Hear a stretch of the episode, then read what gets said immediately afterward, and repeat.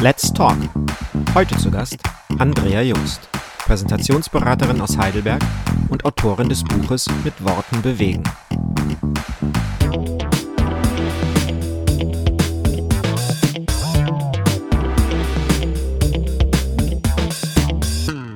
Wenn Menschen an Präsentationen denken, dann denken sie ganz oft an langweilige PowerPoint-Vorträge. Woran ja. sollten sie denken? Sie sollten daran denken, aus meiner Sicht, wie Sie den anderen mit Worten bewegen können, wie man Menschen begeistern kann und Ideen teilen kann. Das ist äh, so meine Idee von, von der Präsentation. Und wie geht das? Andere begeistern?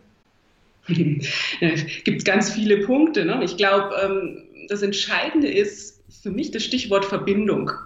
Also Verbindung erstmal als Redner zu sich selbst zu haben, äh, sich klar zu sein, was, was macht mich denn eigentlich aus? Wer bin ich? Für was stehe ich da? Was ist meine Message, meine Botschaft?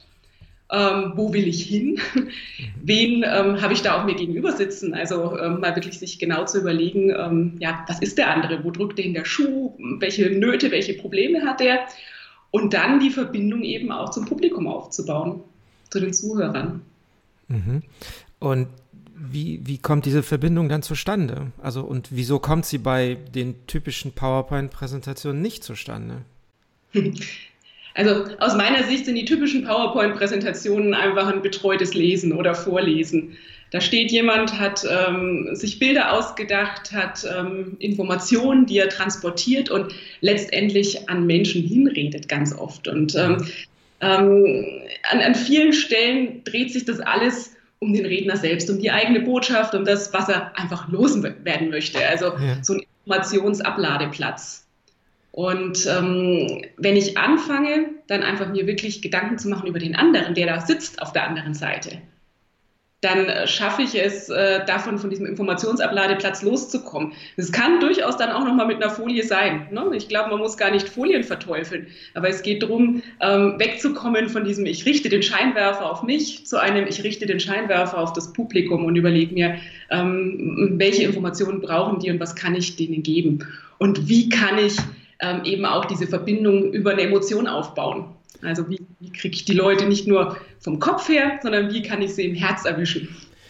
Jetzt sagen mir ganz viele, ähm, gerade Führungskräfte, gerade auch in größeren Unternehmen, je höher die Etage, desto öfter.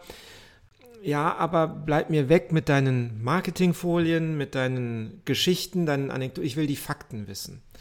Hm, wie passt das dazu? Ist da nicht auf der, auf der Empfängerseite denn ein, anderes Interesse? Die brauchen die? Ja, ja, ist das ähm, Show, die die nicht haben wollen oder ähm, sehen die darüber hinweg, schauen die tiefer als andere? Wie passt das dazu?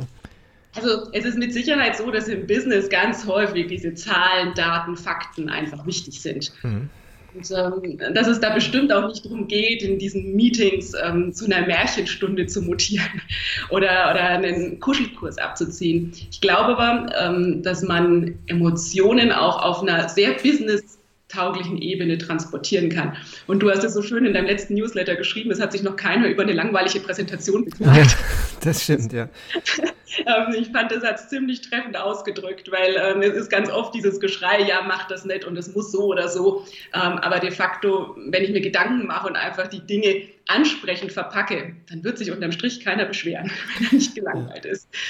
Ich glaube, das wird nämlich ganz oft verwechselt. Also das, was, was viele ähm, leicht erkennen, ist, dass ähm, wenn es emotionaler wird, dann ist es oft mit, dann ist es eben oft mit Geschichten oder Bildern verbunden, aber nicht, nicht notwendigerweise. Aber das ist etwas, was man leicht nachahmen kann. Man kann leicht ein Bild auf die Folie setzen oder leicht eine Geschichte er erzählen. Nur ist das nicht unbedingt das, was man beim Publikum erreichen will. Und umgekehrt können in Zahlen ja genauso eben Emotionen drinstecken. Und darum geht es, glaube ich, letztlich, hm? dass man es schafft, dann auch gerade in den, meinetwegen in den Führungsebenen oder wo es eben um das Big Business geht, rauszukriegen, wo sind denn bei den Menschen die Emotionen. Absolut. Also letztendlich ist ja jede Entscheidung, die getroffen wird, also wenn wir uns jetzt das anschauen, äh, Unterbewusstsein, Bewusstsein, ne? also wenn, wenn 80, 90 Prozent aller Entscheidungen im Unterbewusstsein getroffen werden, das ist bei den Führungskräften genauso auf dieser Ebene. Ne? Und dann ist es einfach entscheidend herauszufinden, was sind denn die Punkte, die die gerade ähm, kneifen, äh, wo kann ich äh, da ansetzen und ähm, dann eben entsprechend meine Argumente, meine Punkte bringen. Genau, und es geht gerade nicht darum, dass man dann irgendwie eine plumpe Geschichte erzählt, ne, die das irgendwie auflockert, sondern dass ja. man die Geschichte erzählt, die genau ins Schwarze trifft, ne, die also ja. die Fakten auch beinhaltet und verständlich ja. macht. Ne? Ja, unbedingt. Und ich glaube auch, dass es beim Redner selbst auch darum geht, dass der einfach normal bleibt, dass er ähm, natürlich bleibt. Das ist ja ganz oft, gerade in, in diesen Meetings, wo es um wichtige Themen geht, so, dass die Leute, ich nenne das immer, durch so einen Seriositätsvorhang gehen. Die sprechen in der Pause mit ihrem Kollegen noch völlig normal. Ja.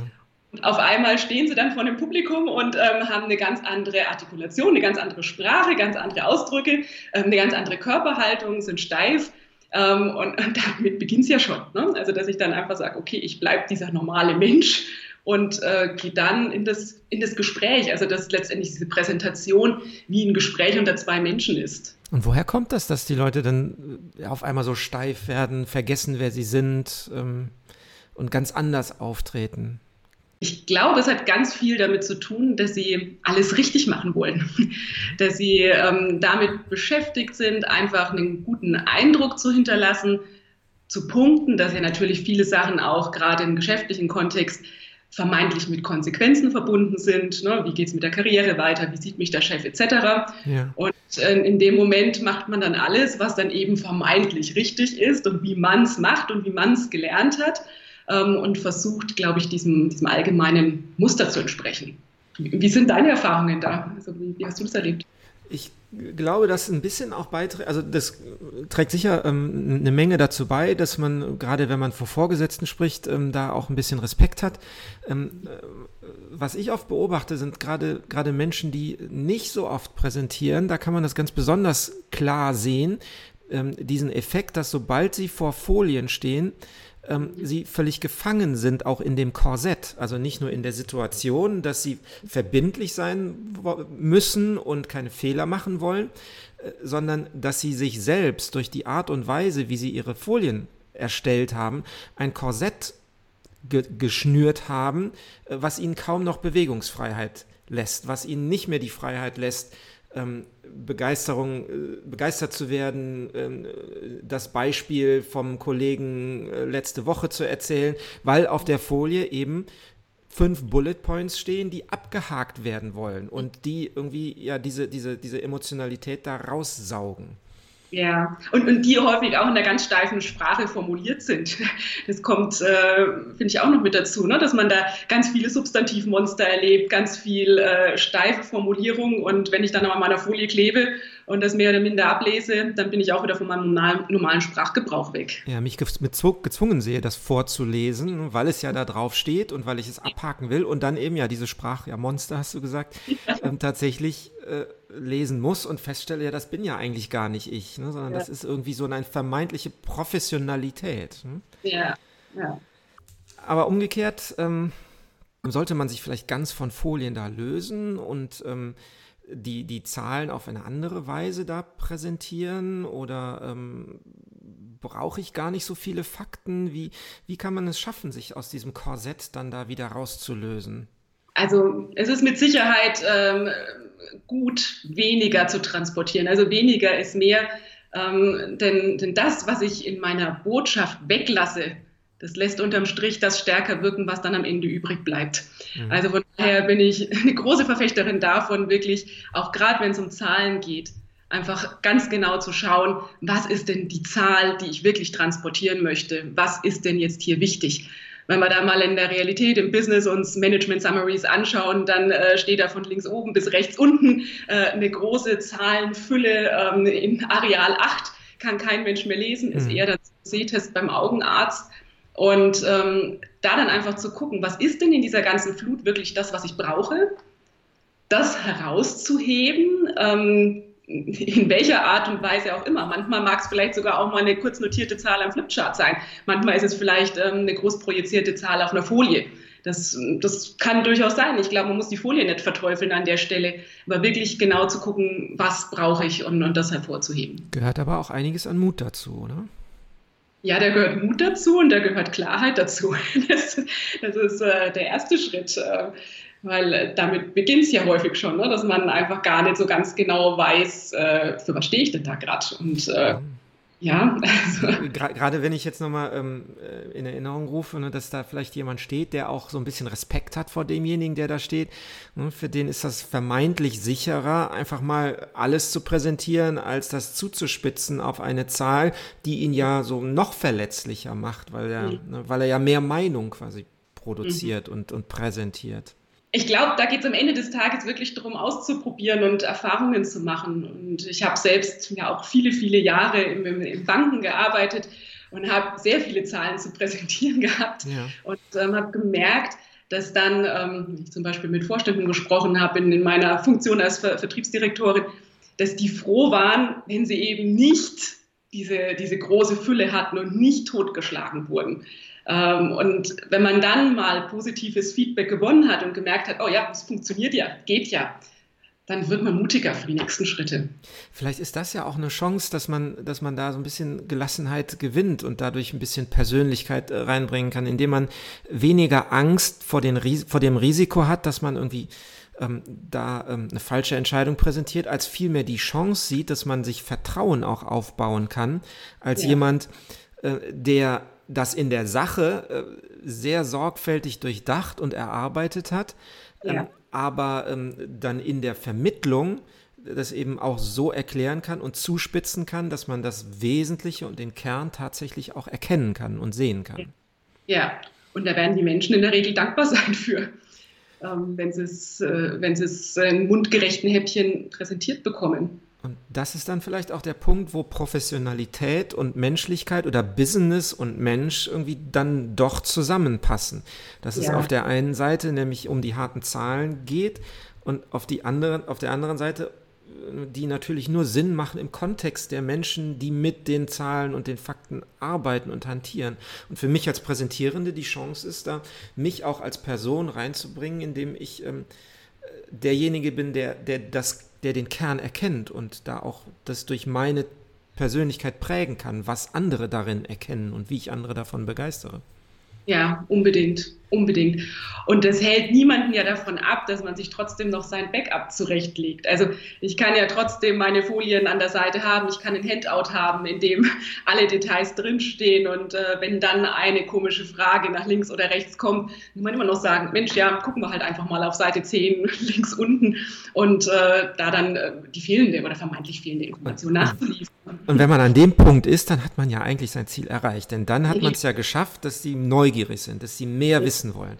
Und ja. ja, was will man denn mehr erreichen in der Präsentation, als dass man die Begeisterung oder das Interesse so weckt, dass man tiefer schauen will, dass man gucken. Also natürlich möchte man nicht, dass es kritisiert wird oder sowas. Das soll nicht der Anlass sein. Aber davon gehen wir jetzt ja auch nicht aus, sondern dass die Backups da sind, weil jemand fragt, das interessiert mich jetzt genau. Wie habt ihr das geschafft, dieses Ergebnis um 16 Prozent zu steigern? Genau. Genau. Und wenn ich mir vorher viele Gedanken gemacht habe über den, der da sitzt und äh, was den gerade drückt, dann ist die Gefahr ja auch sehr überschaubar, dass ich komplett an seinen Dingen vorbeirede und dass ich jetzt Zahlen auswähle und Ergebnisse auswähle, die mit seinem Leben und seinem Thema nichts zu tun haben. Also das, der Schritt beginnt ja schon viel früher. Und dann kann ich einfach anschließend nur noch verfeinern. Äh, ja, das ist vielleicht auch ein Irrglaube, ne? dass eine Präsentation, dass man erst bei der Präsentation oder meinetwegen bei der Werbekampagne sich Gedanken darüber macht, für wen das eigentlich ist, was ich da erarbeite. Ne? Sinnvoll wäre natürlich, wenn man sich schon bei der Analyse die Gedanken oder bei der Entwicklung des Produktes die Analyse, die Fragen gestellt hat, für wen mache ich das eigentlich? Ne? Ja, unbedingt. Ja.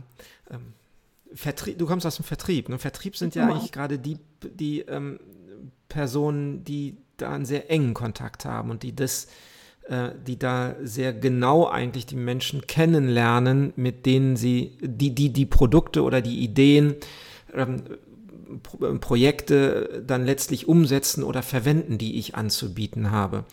Ähm, gleichzeitig ähm, erlebe ich oft ähm, in Unternehmen, wo sich, wo, wenn dann beispielsweise Vertriebsleute in meinen Workshops sitzen, die sich bitterlich darüber beklagen, dass sie gar nichts dürfen, dass sie dass da eine Marketingabteilung sitzt, die ihnen am liebsten jedes Wort ähm, wie jedes Wort diktieren würde, was sie beim Kunden sagen, damit sie ja nichts Falsches sagen, was nicht zur Geschichte des Unternehmens passen würde.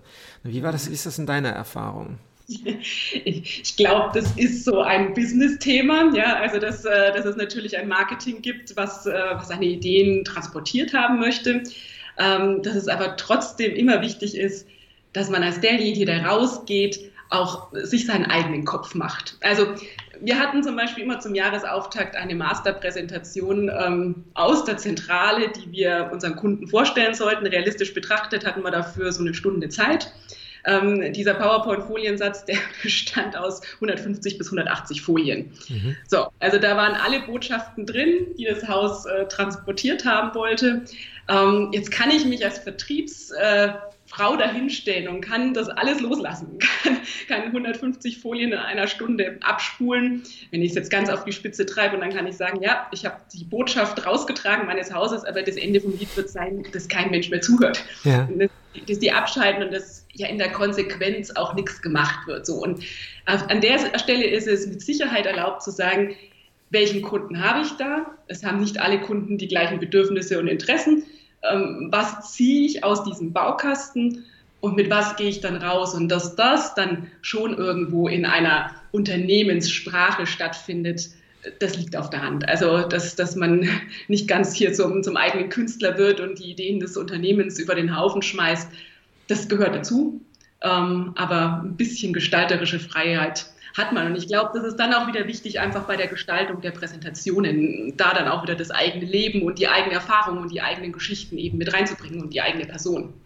Ja, ja, das ist, das ist ja gerade die Stärke des Mediums Präsentation im Vergleich zum Beispiel zu einem Online-Banner oder zu einer Anzeige in einer Zeitschrift, die halt nur einmal da sein äh, kann. Aber in dem Moment, wo ich da vorne stehe, habe ich halt die Chance, auch eine menschliche Beziehung, auch auch zu reagieren auf denjenigen, der da vorne ja. steht. Und wenn ich das nicht zulasse, dann ähm, ja, hinterfrage ich ja fast das Medium, was ich da nutze. Ne? Dann, dann nutze ich das größte Potenzial, was ich da habe, nämlich dass ich direkt zu Menschen in Kontakt trete. Das lasse ich gar nicht zu. Ja, und dass ich auch unterschiedliche Qualitäten von Menschen nutze, weil das ein und dasselbe Thema von Frau Müller anders präsentiert wird als von Herrn Mayer, das ist ja auch völlig klar und ähm, das ist aber auch gut so. Auf der anderen Seite sitzen ja auch wieder unterschiedliche Menschen, die dann vielleicht auch eine unterschiedliche Ansprache brauchen.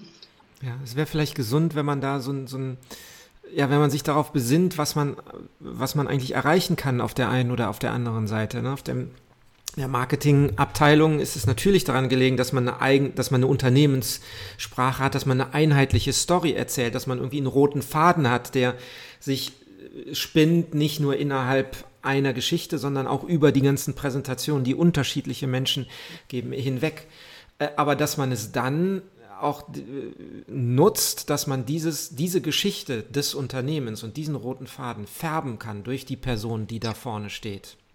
Ja, das ist unbedingt wichtig und, und das muss auch erlaubt sein, weil wenn man, ähm, ich hatte das letztens im Coaching erlebt ähm, mit, mit einem Kunden, wenn eine Präsentation da ist und mit dieser Präsentation sollen fünf oder sechs Personen rausgehen, mhm. ein derselben Foliensatz, ähm, Änderungen nicht erlaubt, dann wird meiner Meinung nach jeder dieser Menschen hinter seinen Möglichkeiten zurückbleiben und es wird keiner eine richtig tolle Präsentation halten. Also äh, das ist gefährlich und das kann ja auch nicht im Interesse eines Unternehmens sein. Äh, genau, da ist äh, ja so ein ähnliches Phänomen, was wir vorhin bei, den, bei, den, bei der Steifheit des Vortragenden hatten, auf Basis der Folien passiert, dann hier eben auch aus, aus Angst, etwas, dass jemand was falsch machen könnte, produziere ich eigentlich ein neues Risiko, nämlich dass die Möglichkeiten gar nicht ausgeschöpft sind, weil ich die Risiken stärker bewerte als die Chancen, die ich hätte, wenn ich die Zügel da ein bisschen freier lasse. Ja. Ist vielleicht auch ein bisschen gefragt, die Präsentationsfähigkeiten der Marketingabteilung, oder? Das, wenn, man, wenn, ich jetzt so drüber nachdenke, ne, dass man eigentlich doch die, die Aufgabe bei denen sehen müsste, die Story so in die Köpfe der Vertriebsleute zu verankern, dass das auch tatsächlich so ankommt, dass man denen vertrauen kann, die auch richtig zu erzählen. Ja, ja, Ja, da gibt's, aber da gibt's auch, da gibt's solche und solche und manche können das richtig toll und andere ähm, haben dann halt auch wieder das eigene Unternehmen und die eigene Idee mehr so im Kopf. Ne? Ähm, aber mit Sicherheit, also das wäre so die Idealbild, wenn das funktioniert. Ja. Ja, ist, ja, ist das gleiche Phänomen, was du vorhin genannt hast. Botschaften, da geht es dann wiederum auch nur darum, die Botschaft rauszutragen. Ne? Die yeah. Botschaften und dass das Marketing so und so laufen muss. Ne? Yeah. Und ähm, wenn ich es gesagt habe, habe ich es gesagt und ich sorge dafür, dass du es genauso sagst wie ich. Ähm, dabei äh, habe ich viel mehr gewonnen, wenn ich nicht, wenn mein Job nicht endet mit dem Botschaft raustragen, sondern mit dem Botschaft verstanden. Ne? Äh, darum geht es eigentlich. Ne? Aber wenn ich, ähm, äh, wenn ich jetzt ähm, mich so ein bisschen menschlicher zeige in der Präsentation, vielleicht auch ein bisschen mehr von den Folien löse, vielleicht auch Folien bleiben lasse oder sie, sie zumindest sparsamer einsetze, dann bedeutet das auch, dass ich verletzlich werde. Ne? Ähm, ja. Was wir ja vorhin auch schon mal so als kleines ähm, Problem angesehen haben. Umgekehrt gibt es, ähm, gibt es ja auch so, so, so einen kleinen Trend, äh, der dieses Thema Verletzlichkeit auch so ein bisschen als, als Stärke versucht zu verkaufen. Ne? Wie, wie, wie passt das in Business-Kontext, dass ich da vielleicht auch ein bisschen Verletzlichkeit zeigen darf? Es sind ja, sind ja alles nur Menschen. Und wenn, wenn Menschen von Menschen kaufen, mhm. dann, dann darf ich in der Präsentation auch den Mensch zeigen. Dann muss nicht alles ganz glatt poliert sein und ähm, nur perfekt und immer nur alles toll laufen, sondern dann ist es, und da kommt aus meiner Sicht auch das her, dass es einfach auch ähm, angesagt ist, ähm, diese verletzliche Seite zu zeigen, ähm, dass man dann halt einfach sagt, okay, da gibt es auch Momente, da gibt es Schwierigkeiten, aber die haben wir hingekriegt. Mhm. Ja, und ähm, dann Lösungen aufzuzeigen, wie es ging. Ja. Ich glaube, viele haben da Sorge, dass ähm, Verletzlichkeit als Schwäche in, interpretiert wird oder dass man sich nicht verletzlich zeigt, sondern irgendwie schwach wirkt, oder? Ich, ich sehe es als Stärke. Ich ähm, denke, dass aber eine Voraussetzung erfüllt sein muss. Die Geschichte oder die Erfahrung, die ich teile, die muss ich selbst persönlich verarbeitet haben. Also wenn ich in dem Problem noch drinstecke und, und selbst noch gar keine Lösung habe und selbst im Kopf noch irgendwie durcheinander und wirr bin, dann wird es vielleicht tatsächlich eher hilflos rüberkommen. Wenn ich aber durch diesen Prozess durch bin und wenn ich gesagt habe, okay, das ist passiert und das war vielleicht nicht schön, aber ich habe das und das draus gelernt und das teile ich jetzt, dann wird ein Schuh draus. Mhm. Okay, das heißt, dass man, es geht nicht darum, dass man ja total authentisch oder so ist, also so mit allen Macken, die man hat, ähm, äh, sondern mehr darum, dass man eben auch das andere Extrem nicht überspannt, ne? dass man eben nicht versucht, nur noch professionell zu wirken und zum Superman zu werden, weil das eben dann auch keiner mehr abnimmt. Ja? Nee, nee, nee, nee, unbedingt, ja. Weil das vielleicht professionell aussieht, aber nicht professionell rüberkommt, weil man nämlich die Menschlichkeit dann doch ver ver vermisst. Ja. ja, dann haben wir nämlich genau diese glatten Auftritte, die ja die Menschen letztendlich nicht wollen. Mhm was nützt es mir, wenn mich alle nett finden, nicht wahr? Ähm, und am Ende, ähm, am Ende habe ich halt doch nichts. Äh, also das heißt, ein bisschen Professionalität brauchen wir eben doch, ja. Ja, ja, ja, ja. Ähm, aber umgekehrt, muss ich immer nett sein in der Präsentation? Nein. Nein. Äh, klare Worte sind oftmals angesagt und mit klaren Worten kann man Leute auch wieder überraschen. Also wenn ähm, ja, dein Buch heißt der Aha-Effekt. Ja. Äh, so klare Worte können beim Gegenüber durchaus mal ein Aha erzeugen und äh, dafür sorgen, dass die eigene Glaubwürdigkeit auch wieder steigt. Das heißt nicht, dass man jetzt irgendwie Menschen mit Ansage gegen Schienbein äh, treten muss und äh, ja, wirklich Leute mit Ansage verletzen muss. Aber klar sein, ehrlich sein, Tacheles reden, das ist erlaubt. Gilt das auch für Situationen, in denen ja auch im Publikum dann Leute sitzen, die ja umgekehrt mich nicht gerade nett finden oder sowas. Ne? Und dann vielleicht auch ein bisschen, ähm, äh, bisschen unhöflich fragen oder sehr provokant werden mhm. in ihren Fragen. Ne? Ähm, darf man dann auch selber so reagieren? Das kommt auf die Situation drauf an. Ähm, ich finde es immer entscheidend, dass man ähm, da schon einfach auch wieder das äh, so sich verhält oder reagiert als Redner, äh, dass der andere sein Gesicht wahren kann. Ähm, also jetzt gehen wir noch von normalen, von normalen Fragestellungen ja, ja. aus. Also irgendwann mal richtig unverschämt wird, ist das immer noch mal eine andere Geschichte. Aber wenn es äh, jetzt so, so normale kleine Stiche von der Seite sind, dann ähm, ist meine Art und Weise damit umzugehen, zwar klar zu antworten, klar zu kontern, dass der andere genau weiß, äh, was Sache ist, ähm, aber trotzdem noch höflich. Mhm.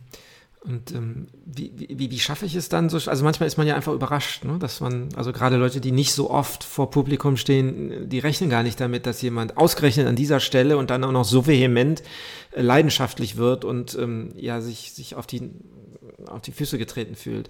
Ähm, wie, wie, kann man, wie kann man da selbst dann schnell die Ruhe finden, um dann eben so bestimmt antworten zu können? Ja, meine Regel ist immer erstmal einatmen, ausatmen, also so innerlich. Also, dass man sich diesen kurzen Moment ähm, holt, einfach des Überlegens, sacken lassens, also nicht sofort reagiert, weil ähm, die Sofortreaktionen sind ja oftmals nicht die besten. Also entweder ich ich hau zurück, äh, was dann vielleicht eher uncharmant wird, oder ich gehe in so eine Verteidigungshaltung, was, was in der Regel ja auch nichts bringt. Ne? Also da sind wir dann auch nicht mehr auf Augenhöhe, sondern in beiden äh, Mustern mache ich mich als Redner wieder kleiner. Äh, was aus meiner Sicht eine, eine, Möglichkeit ist, die in ganz, ganz vielen Fällen hilft, ähm, ist einfach nochmal eine ganz höfliche Rückfrage zu stellen. Also nicht in diese, diesen Konter, in diesen Rechtfertigungsmodus zu gehen, sondern einfach zu sagen, Mensch, ich würde es jetzt gern verstehen, was genau meinen Sie denn damit oder auf was konkret beziehen Sie sich? Also dieses oft Unsachliche, was dann kommt, ähm, in eine sachliche Bahn zurückzuleiten und äh, dann zu versuchen, das Gespräch eben normal weiterzuführen oder die Antwort normal zu geben. Das heißt mit anderen Worten, sich auch so ein bisschen darauf zu besinnen, dass auch hier man nicht als der Superman rüberkommen muss, der auf alles eine Antwort hat und der alles schon vorher richtig gedacht hat.